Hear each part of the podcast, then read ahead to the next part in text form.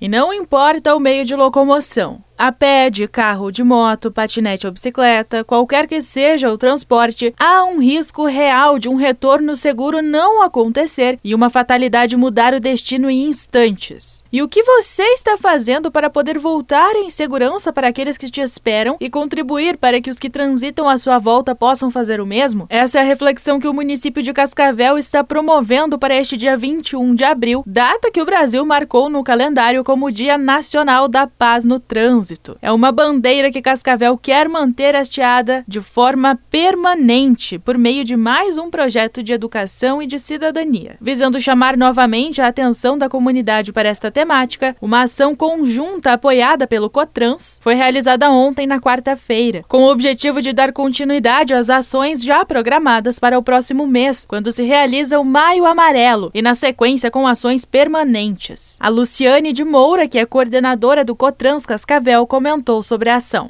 O objetivo desta ação é realmente chamar a atenção para a paz.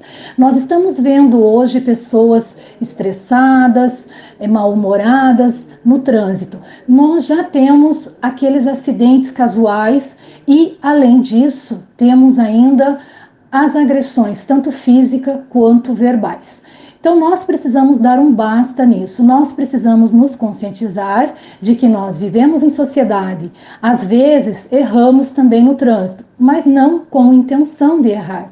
Devemos manter a calma, prosseguir até se desculpar, mas jamais agredir qualquer que seja. Então, o nosso lema, nós vamos continuar trabalhando em prol da paz no trânsito hoje, amanhã e os demais dias deste ano e dos demais anos. Então, pratique a paz, seja passivo, uh, dê um sorriso para a pessoa que está ao seu lado, sinalize a sua intenção no trânsito e siga em frente. O importante é você viver e viver bem. Conflitos no trânsito, como o que vitimou Ailson Ortiz no mês de março após um desentendimento no trânsito, vem causando tragédias em todo o Brasil, o que motivou a proposição de um projeto de lei que tramita na Câmara de Deputados, com a intenção de tornar infração de trânsito o ato de parar o veículo para brigar em via pública. A penalidade seria a suspensão direta do direito de dirigir. Conforme o corpo do projeto, que atualmente está na Comissão de Viação e Transportes, em 2019, pelo menos 30 39 pessoas morreram assassinadas, 23 por arma de fogo a partir de uma situação de trânsito. Vítimas não só de tiros, como também brigas, facadas e até atropelamento proposital. Da Central de Jornalismo Colmeia, Amanda Monteiro.